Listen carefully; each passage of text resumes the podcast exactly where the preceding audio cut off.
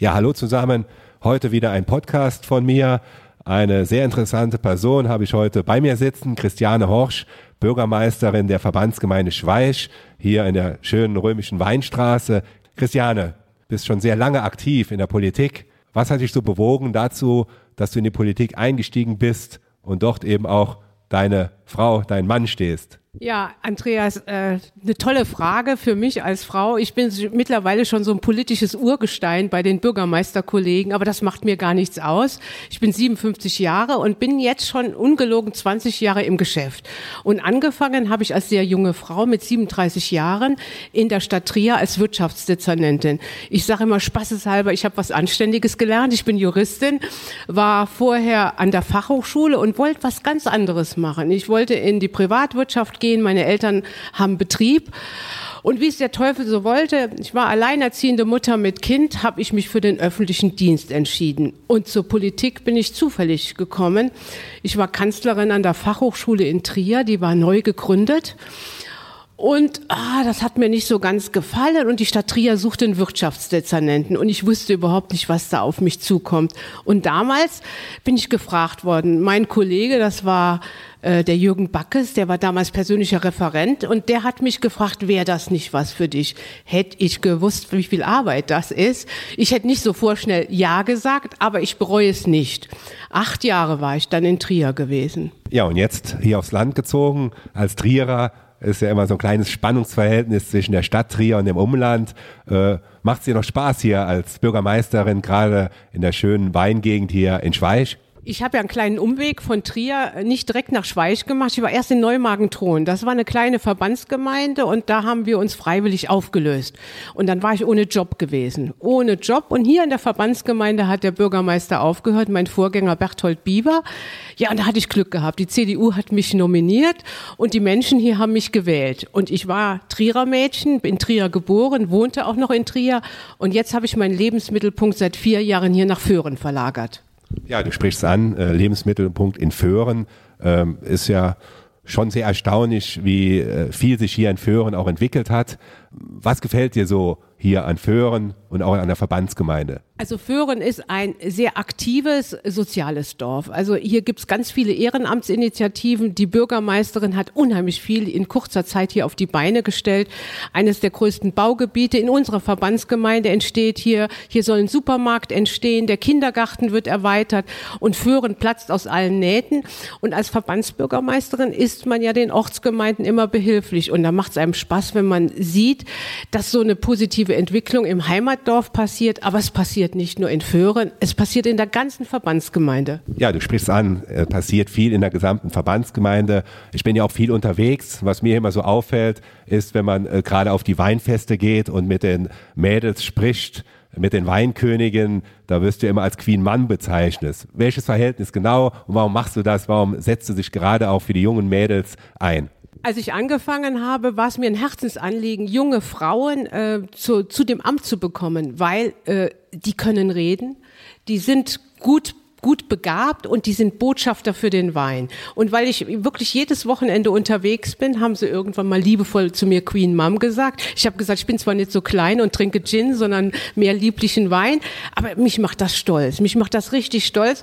Und so komme ich in Kontakt mit jungen Leuten, mit jungen Frauen. Ich möchte die fördern und ich möchte auch gerne, dass sie sich engagieren und vielleicht, dass sie sich auch politisch engagieren. Ja, ein Thema ist ja Wein.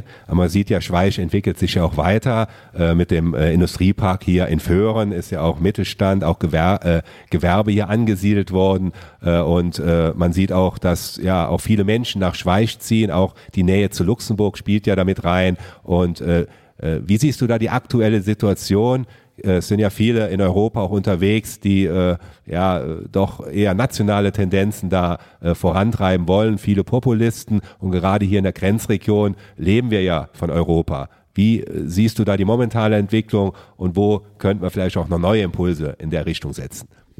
Die Verbandsgemeinde Schweich hat mittlerweile 4000 Einwohner mehr seit meinem Amtsantritt. Jetzt liegt das nicht an mir, sondern das liegt daran, dass wir uns so prächtig entwickeln und das dank der Lage in Europa. Und wir sind eine europäische Verbandsgemeinde und wir profitieren nicht nur von den freien Grenzen. Wir profitieren auch von dem Arbeitsmarkt und deshalb sind wir auch so eine reiche Verbandsgemeinde. Und ich setze mich ganz, ganz immens für Europa ein. Das liegt mir am Herzen. Wir müssen Europa begreifen, nicht nur als jemand, der Geld gibt, sondern Europa findet im Herzen statt und wir müssen uns als Bürgermeister über Grenzen hinweg austauschen. Und Europa ist das wichtigste Thema überhaupt in unserer Grenzregion. Und wenn wir nicht europäisch ticken, dann weiß ich nicht, wer es sonst machen soll. Und deshalb, ich laufe rum mit der Europafahne jetzt. Gestern war Europatag gewesen. Ich stehe dazu und ich engagiere mich im Kongress im Europarat und das mache ich gerne für meine Verbandsgemeinde, aber auch für alle anderen Kollegen hier im Landkreis und auch im Land, weil Europa brauchen wir. Ja, du bist ja auch engagiert im äh, Gemeinde- und Städtebund äh, ja auch hier im Kreis Trier-Saarburg da äh, sehr aktiv. Und äh, wie siehst du momentan die Zusammenarbeit? Weil Europa lebt ja auch von den Kommunen und gerade hier in der Grenznähe ist ja gut, dass wir auch äh, kommunale Bürgermeister haben, die auch grenzüberschreitende Zusammenarbeit machen hier in der Großregion.